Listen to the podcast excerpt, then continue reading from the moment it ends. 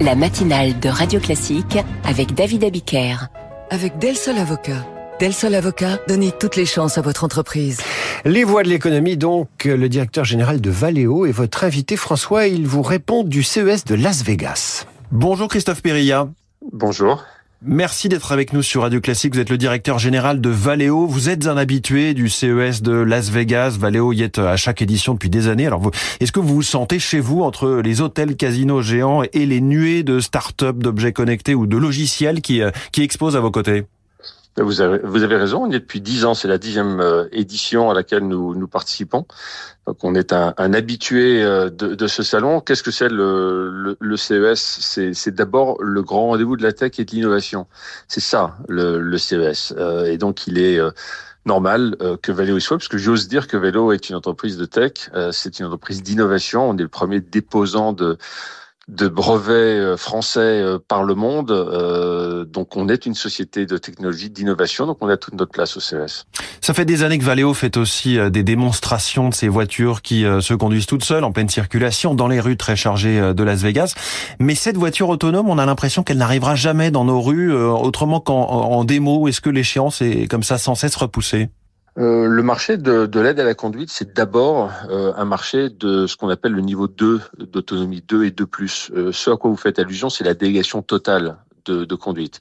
C'est à partir du niveau 3. Le niveau 3, c'est dans nos estimations 3% euh, du marché mondial en 2000 euh, en 2025. Donc vous voyez c'est c'est c'est pas le marché n'est pas là. Le marché il est pour nous principalement dans les niveaux inférieurs d'autonomie, ce qu'on appelle le niveau 2, le niveau 2 c'est-à-dire un niveau où vous avez une délégation euh, partielle de de, de la conduite à la voiture pour vous assister, pour rendre la voiture plus sûre c'est ça qui en ce moment est en train d'exploser euh, avec un, un, marché qui augmente très fortement, des taux d'équipement qui est euh, qui, qui augmentent de manière euh, très significative. Mais est-ce que pour autant, à terme, vous croyez quand même, euh, à long terme, je ne sais pas à quelle échéance, à cette voiture qui se conduit toute seule, à un marché pour ça? Oui, on y croit. on pense qu'il y aura un marché pour du niveau 3, 4, 5 d'autonomie.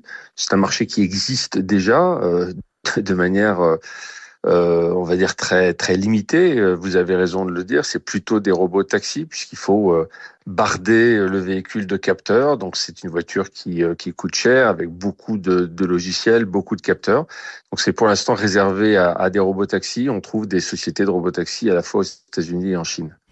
À Las Vegas, cette semaine, vous, vous montrez notamment votre nouveau LIDAR Scala 3. C'est un radar hein, pour la conduite autonome, si je veux vraiment simplifier. On continue à rendre ces capteurs toujours plus performants?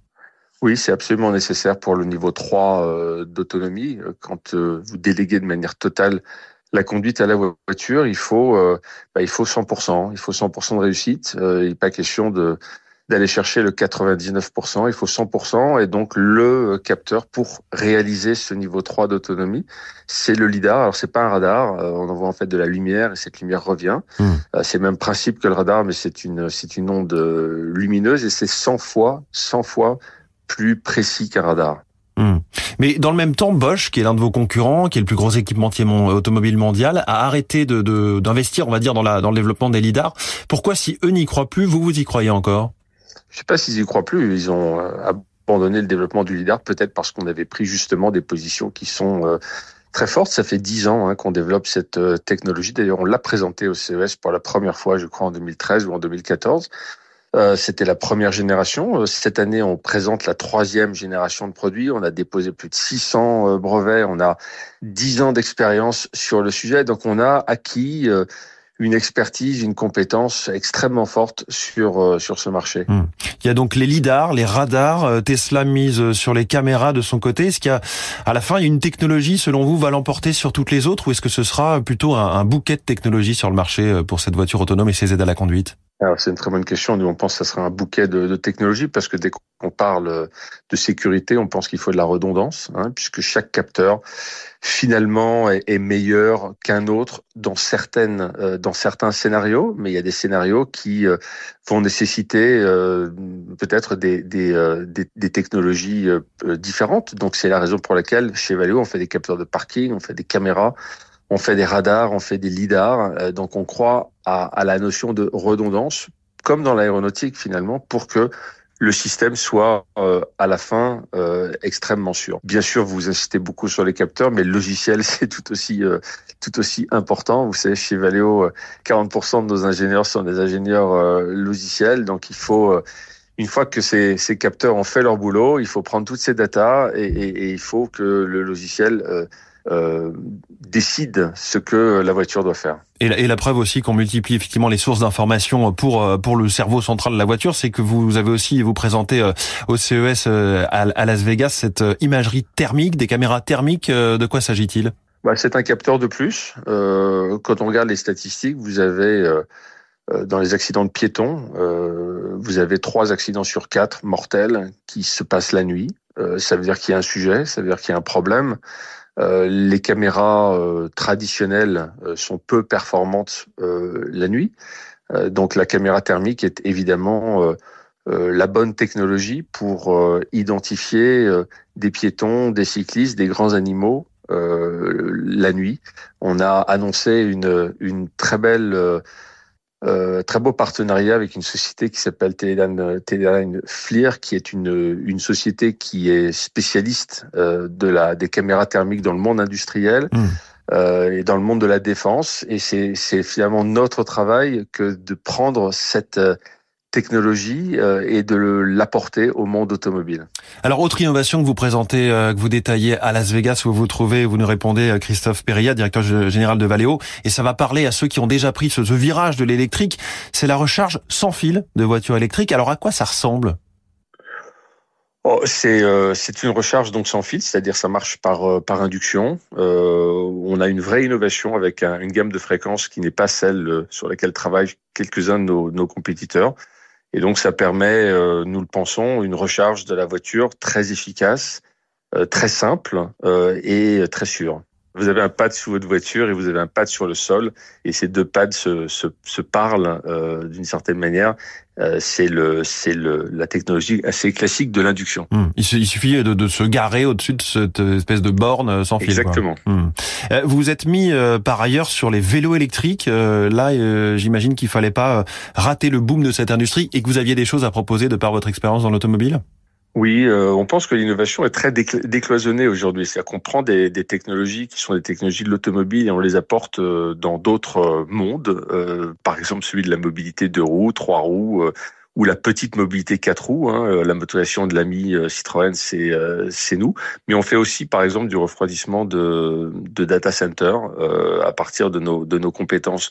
Donc, vous voyez, on prend les technologies automobiles et on les amène dans le monde non automobile. De la même manière, je citais l'exemple de FLIR, qu'on prend des technologies qui sont dans le monde de la défense et on les amène dans le monde de l'automobile. Et puis je crois qu'on peut piloter euh, sur votre stand à Las Vegas une BMW, euh, mais sans être dans la voiture. C'est quoi? C'est euh, James Bond, Pierce Brosnan dans Demain ne meurt jamais? Absolument, c'est de la téléopération.